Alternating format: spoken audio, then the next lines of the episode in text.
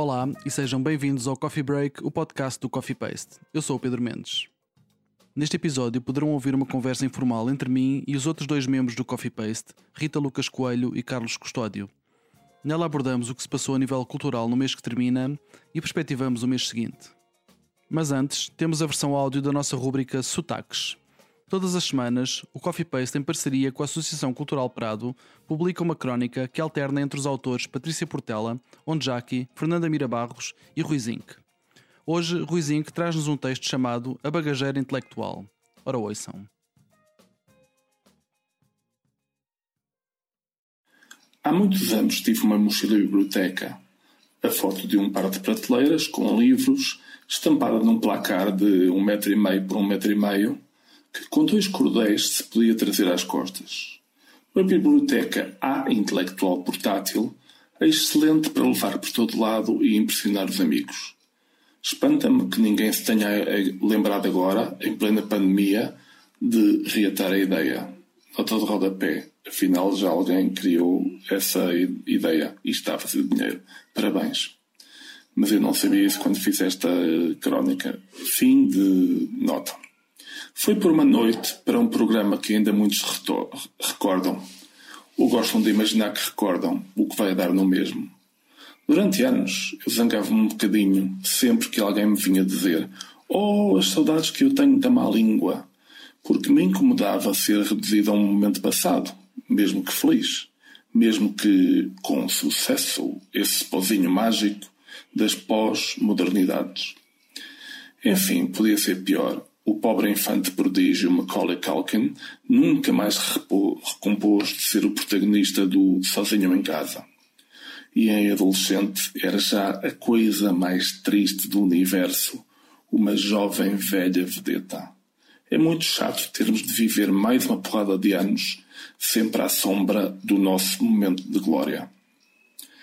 Por outro lado, se pensarmos bem, um momento de glória já não é nada mau e é melhor recordarem-nos por uma coisa boa do que por um dia no liceu termos sido apanhados a fazer uma qualquer coisa ridícula ou humilhante que nos persiga até o fim dos dias.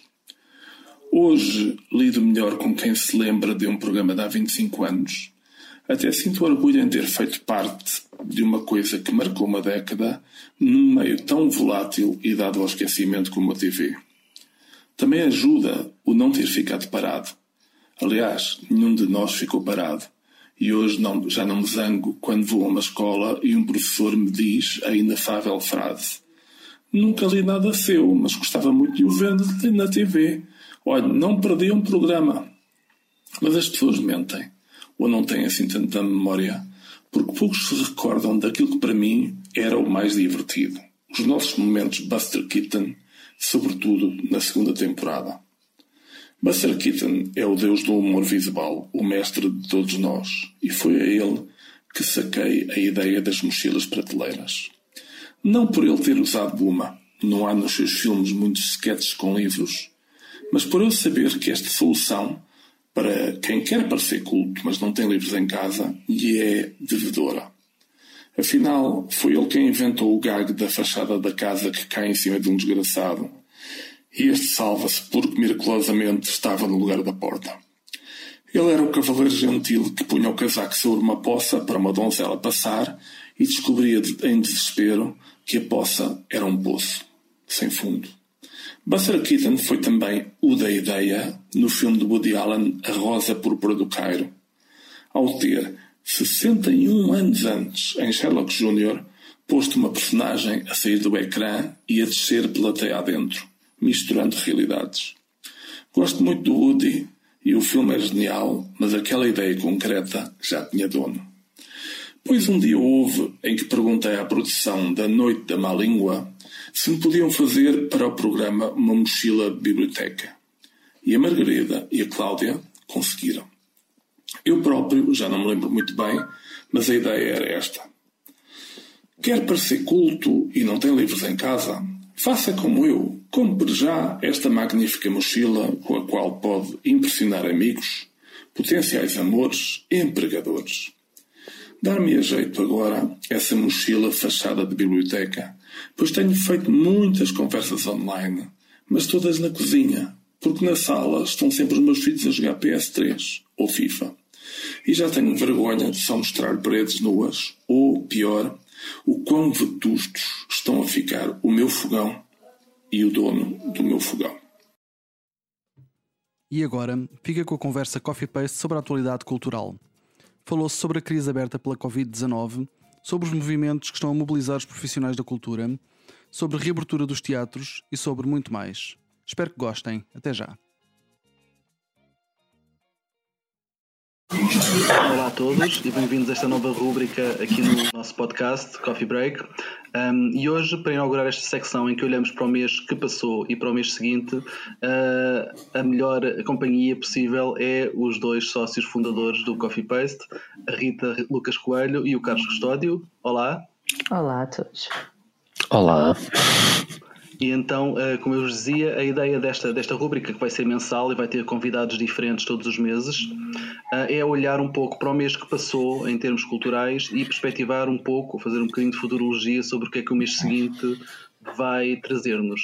Um, o mês de maio, tal como o mês de abril e como parte do mês de março, viu o país mergulhado numa crise, eh, numa crise devido à pandemia da Covid-19, mas o setor cultural foi particularmente atingido e, e, e, praticamente parou. E a questão é essa. Eh, parou, eh, a primeira questão que, que, que eu gostaria de, de, falar convosco é realmente se parou tudo, ou, ou, por outro lado, o que é que a classe fez para lidar com a crise? Algumas pessoas pararam de todo, outras mexeram-se muitíssimo, até mais do que o habitual. Como é que vocês olharam para, essa, para, essa, para esta paragem forçada e para esta reação à, à, à crise da, do setor cultural?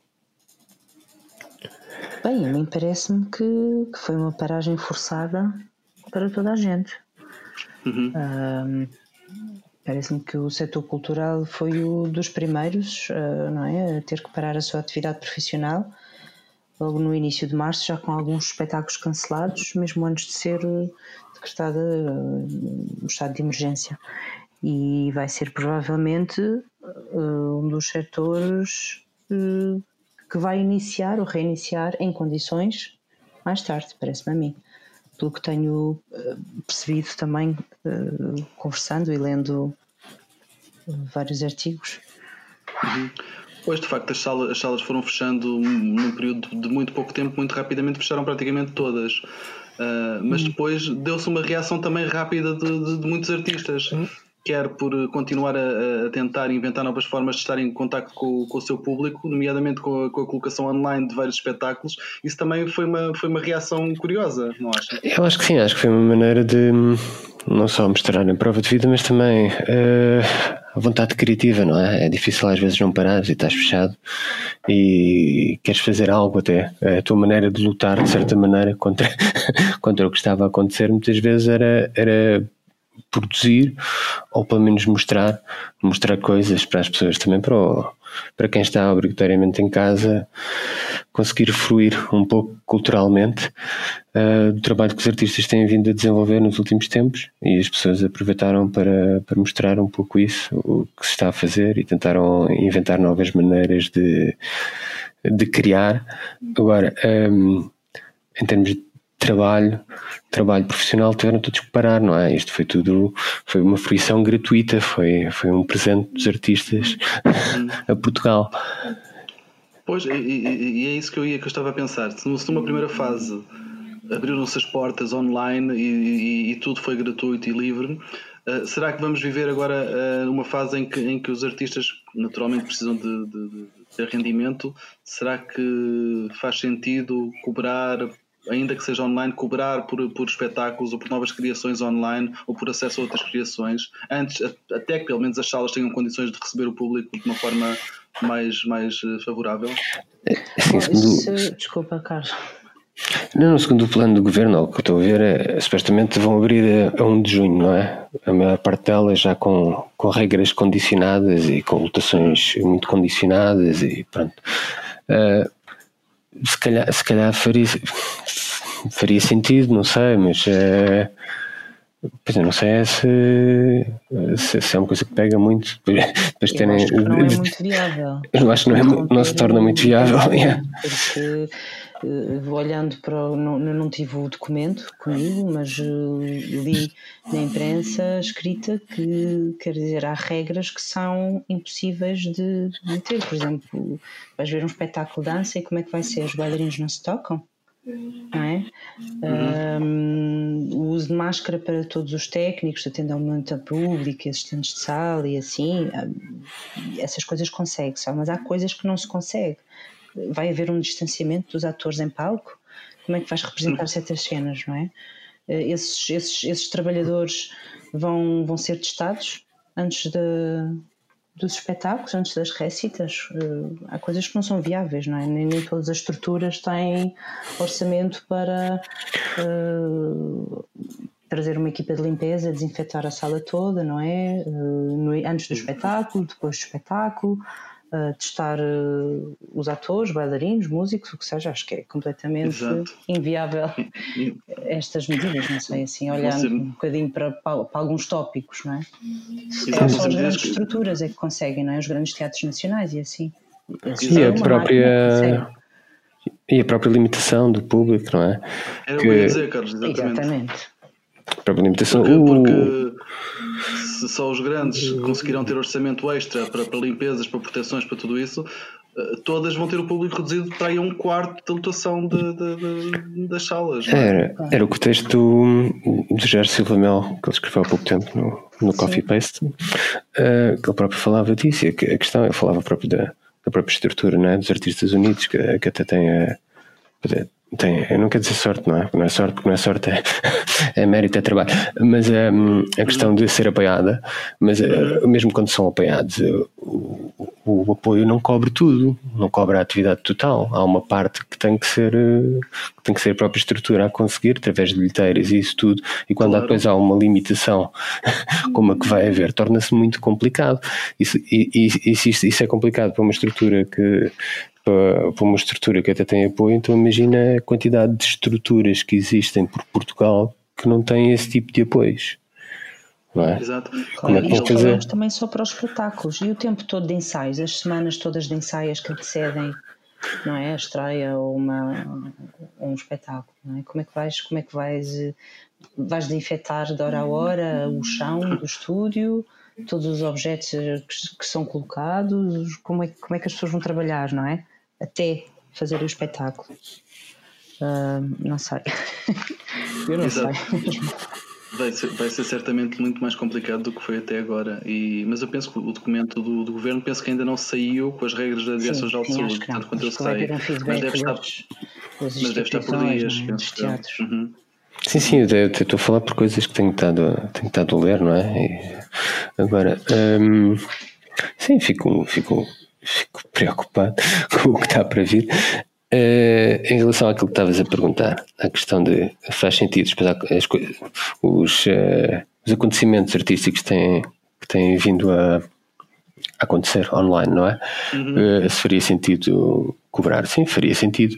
Não sei se o público já está preparado ou habituado a isso. Neste momento, ainda por cima, levaram agora com uma dose de, de fruição gratuita e estão tão disponíveis para, para avançar. Eu acho que sim, era simpático, era, era, era muito simpático, mas não sei se a maior parte das estruturas não vão sobreviver disso, não me parece. Não, não é possível, não é por aí.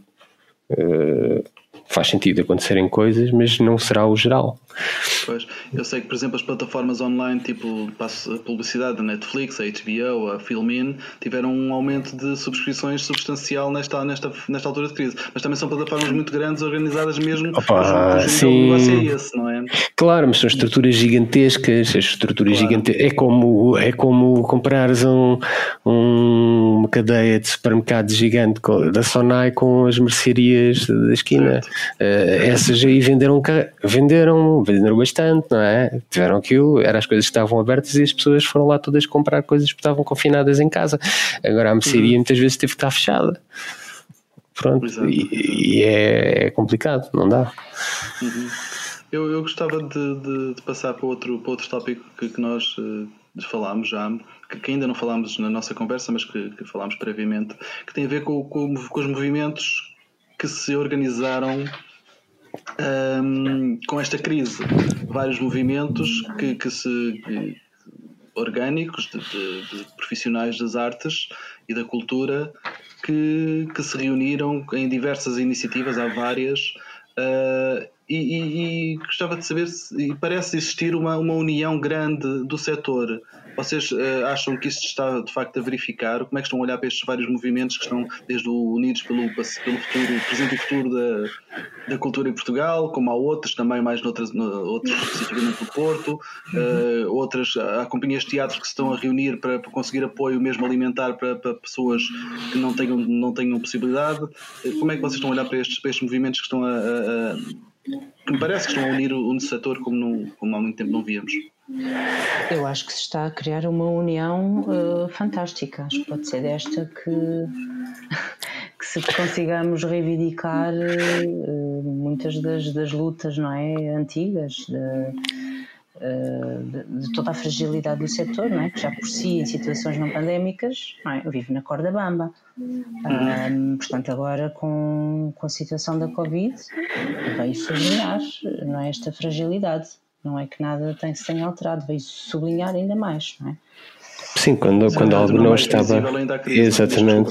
Não, é isso, tem a ver mesmo com isso. Quando algo, quando, quando as estruturas não, não estão bem, quando vem uma tempestade, vai tudo abaixo. Pronto, é isso. E a questão é que o tecido tem estado a sobreviver, eh, não, não por carolice, que eles gostam muito de dizer a palavra criatividade, não é? Mas por criatividade dos artistas que, que fazem omeletes sem ovos mas depois quando acontece algo assim é que vê-se as carências que existem, que são muitas, porque uh, não há, não há uma política cultural neste país, não há uma linha, os responsáveis uh, demitem-se disso, criam coisinhas, estruturazinhas e, e, coisas pelo meio para se demitirem de, de responsabilidades, de criarem linhas. Uh, e depois eu, eu acho que esta unidade é importante se tiver continuidade. Uhum é importante porque, pronto, em momentos maus como estes graves, é óbvio que temos que nos unir, senão desaparecemos todos. Mas, para, mas não pode ser hum, só durante um momento até surgir uma pequena salvação. Tem que, ser, tem que haver continuidade. Eu acho que há uma coisa muito interessante neste discurso é que não estamos a falar, não é os artistas, estamos mesmo a pedir para que as pessoas mudem esta nomenclatura, são os trabalhadores da cultura. Não são só os uhum. artistas, são todos os trabalhadores, são os realizadores, os bailarinos, atores, figurinistas, uh, produtores, assistentes de sala, técnicos, tudo. técnicos Exato. luz, som, uh, bilheteiras, etc. Não é? Portanto, é um setor que emprega muita gente, não são os artistas, não estamos aqui a falar de, de um. De eu, eu, agora tenho vindo muita palavra os artistas porque, um, apesar de é, é todo, eu quando falo, estou a falar de artista, estou a falar de toda a gente a englobar pois, todo, todo, todas as atividades que estão à volta. O discurso, não é? Convém. Há muita gente que pensa, ah, os artistas, só estão eles os artistas, são isto ou são aquilo, não é? Não, Mas também estão a. Falar trabalhadores os trabalhadores da cultura mas também tem, dado, tem estado a passar conotações bastante negativas em relação à palavra artista que me irritam um pouco. Mas, é isso, é isso. Uh, por isso. Uh, já aconteceu várias vezes uh, e até em televisões, que é engraçado. Quando houve, aquela, houve uma polémica com, foi com a TVI, quando eles falaram, disseram umas coisas menos agradáveis em relação a agentes do Norte, não é? mas também a SIC e outros tiveram vários momentos menos simpáticos para a classe artística.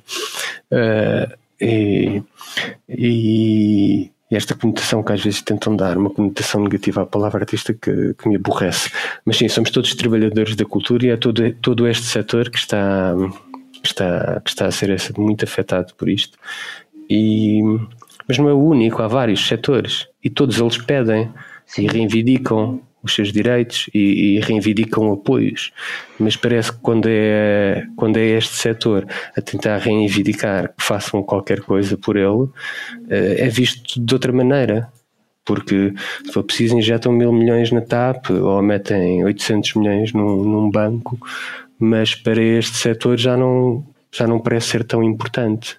Pois, dá, dá a ideia que, que, que, nunca há dinheiro. Há aquela expressão que é o subfinanciamento crónico da cultura, não é? Completamente. Que, que aparece escrito em vários, em vários artigos e dizer, mas não deixa de ser verdade, porque nunca há dinheiro, nunca há dinheiro é pá, para a cultura. Eu não sei, tipo, então foi. Fizeram um milhão, mas para, para a parte para fazer anúncios para os vários mídias já são 15 milhões. Para um banco já são 800.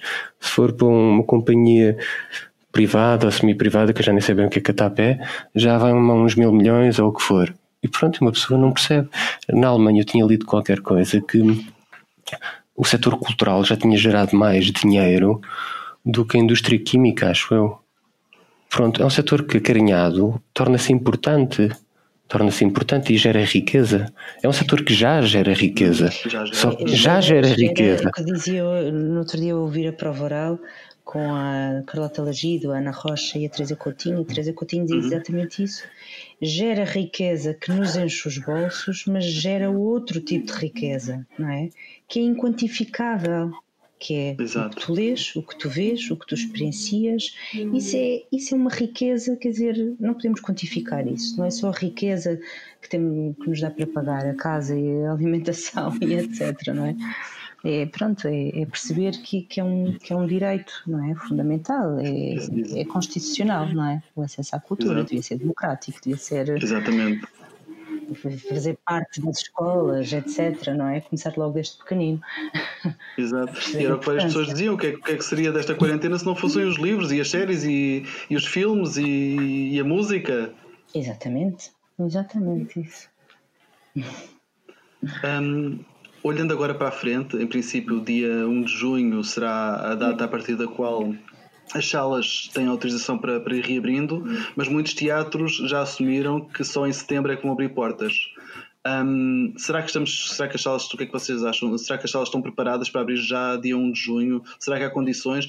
E já falámos um pouco disso, não é? Que condições serão essas que, que serão suficientes para, para, para se continuar a experienciar a cultura de uma forma a que nós estamos habituados, ou de uma forma positiva?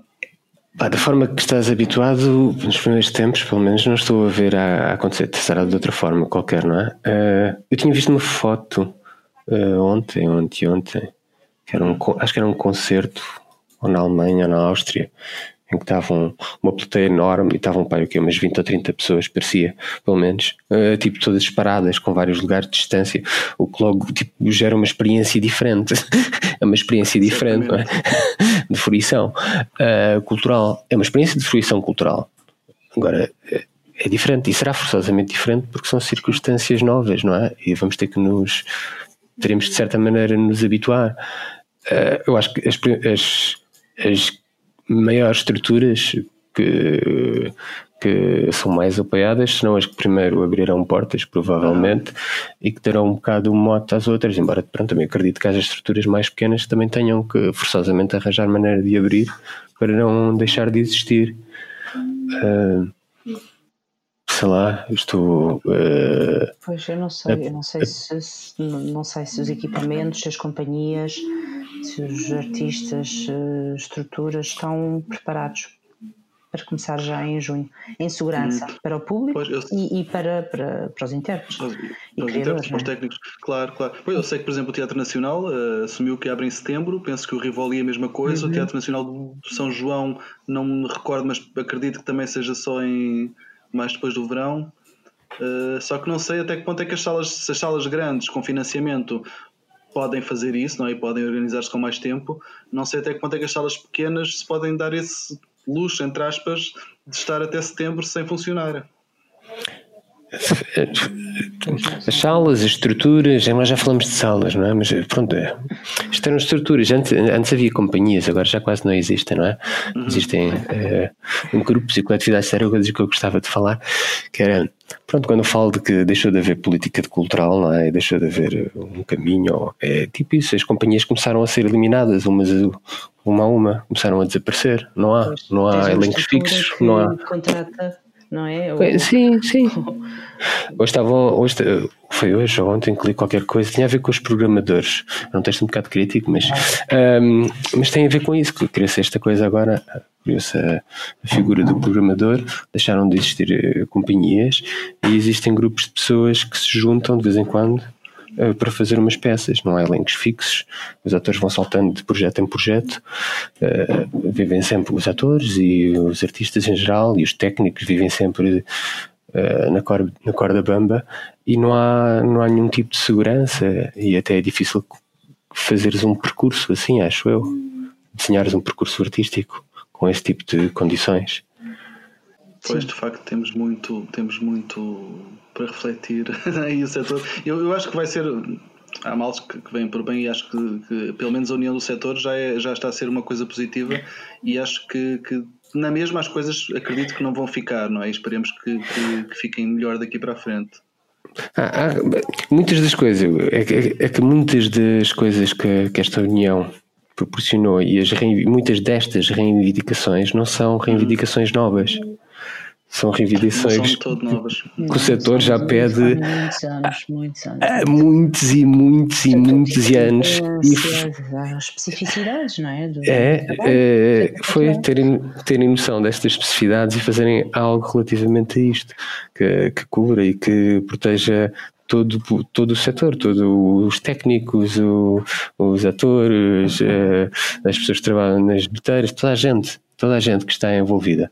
Uh, só que não, quase nunca foram esgotadas, nunca foram, nunca foram esgotadas por quem é suposto tutelar a área. Uhum. Uh, e quando digo que tem que haver continuidade, é que tem que haver continuidade. Mesmo que deem qualquer coisinha agora. Não pode ser deem qualquer coisinha, tem que ouvir mesmo e fazer qualquer coisa. Sim, eu acho que tem que haver mudanças de fundo, tanto a nível de políticas culturais como, como, como a nível da, da sua implementação, não é? para as coisas de facto mudarem e bem cá estaremos para ver se de facto mudam e para dar, para dar nota aos nossos ouvintes e aos nossos leitores uh, nós infelizmente estamos a chegar ao fim do nosso tempo quero agradecer à Rita e ao Carlos uh, terem estado comigo neste episódio do podcast e falamos muito em breve Obrigada Pedro Obrigado Pedro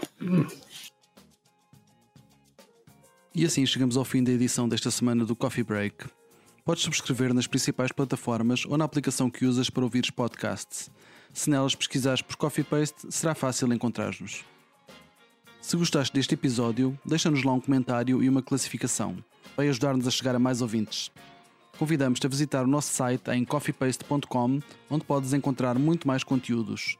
Podes também encontrar as notas sobre este episódio em coffeepaste.com/cb5. A música deste podcast é da autoria do DJ e músico Mr. Bird. Eu sou o Pedro Mendes e falamos em breve. Fica bem.